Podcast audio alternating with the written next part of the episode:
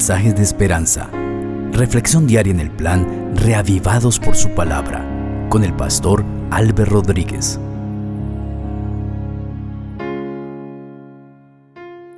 Saludo especial queridos amigos. Continuamos con el libro de los Salmos. Y en esta ocasión vamos a hacer la lectura del Salmo 76. Este es un salmo de Asaf, un cántico maravilloso de victoria que se entonaba en la congregación de Israel con mucha frecuencia, pues era un canto de júbilo. Vamos a orar.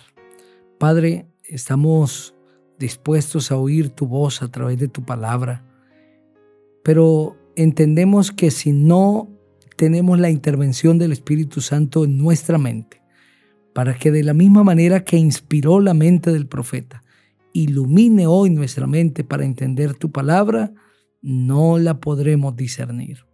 Háblanos, Señor, por favor, Espíritu Santo, ilumínanos y ayúdanos a entender el texto bíblico en el nombre del Señor Jesucristo. Amén. Así dice el Salmo 76. Dios es bien conocido en Judá, grande es su nombre en Israel. En Salén está su tabernáculo y en Sión está el lugar donde reside. Allí hizo pedazos las saetas y los arcos, los escudos, las espadas y las armas de guerra. Glorioso eres tú, Señor, y más imponente que los montes.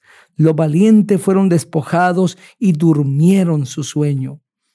Ningún valiente guerrero pudo defenderse. Cuando tú, Dios de Jacob, los reprendiste, jinetes y caballos quedaron desconcertados. Tú, mi Dios, inspiras temor. En tu enojo, ¿quién puede sostenerse ante ti? Desde los cielos dictaste tu sentencia. La tierra tuvo miedo y se quedó en suspenso. Cuando tú, mi Dios, te levantaste para juzgar y salvar a los mansos de la tierra. La ira humana redunda en tu alabanza.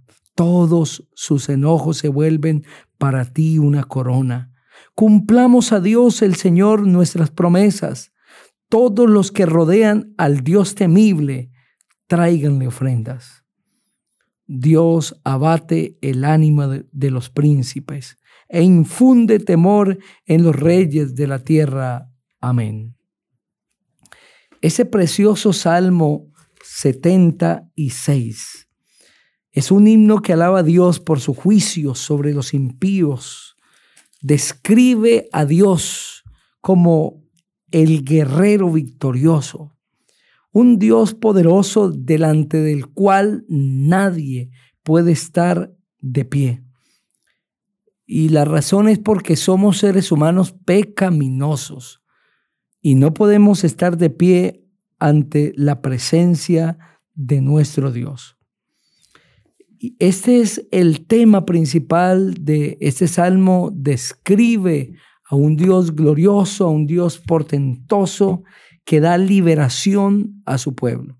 Cuando su pueblo está en grave peligro, Dios interviene de una manera sorpresiva, dramática, para salvar a su pueblo. Y en ese salmo también se celebra la derrota de los enemigos, entendiendo que la victoria la ha dado el Señor. Queridos amigos, cuando parece que todo está yendo hacia el desfiladero, que nada tiene solución, aparece Dios como el gran Salvador, como ese gran libertador, socorrista que viene para tendernos la mano y para que de una manera dramática y poderosa seamos liberados.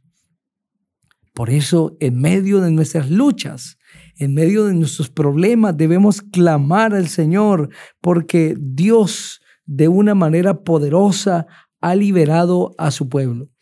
El versículo 1 dice, Dios es bien conocido en Judá, grande es su nombre en Israel.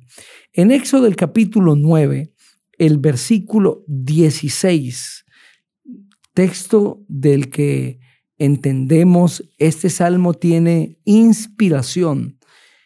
Describe a Dios de la siguiente manera o describe a un Dios poderoso actuando en favor de su pueblo así. A decir verdad, yo te he puesto para mostrar en ti mi poder y para que mi nombre sea proclamado en toda la tierra. El contexto de este versículo es Dios hablando a Moisés y diciéndole, voy a intervenir de una manera dramática, de una manera nunca antes vista en Egipto, para dar liberación a mi pueblo Israel. Yo, ese Dios poderoso, voy a mostrar mi poder y a ti te he puesto, le dice a Moisés, para mostrar mi poder y para que mi nombre sea proclamado en toda la tierra. En Egipto nunca antes se había podido evidenciar el poder de Dios, mostrándose, manifestándose para salvar a su pueblo, como a partir del el relato de Éxodo del capítulo 9. Dios envía unas plagas y salva de manera prodigiosa, de manera pública, poderosa y majestuosa a su pueblo Israel de la esclavitud egipcia.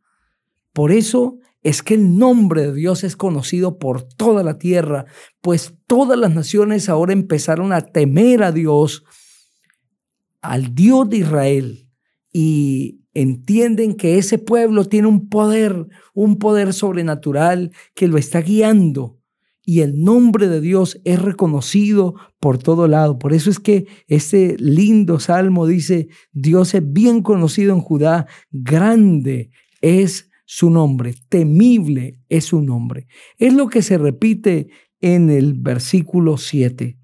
Tú, mi Dios, inspiras temor en tu enojo ¿quién puede sostenerse ante ti?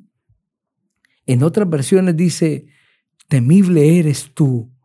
¿Quién podrá estar de pie delante de ti?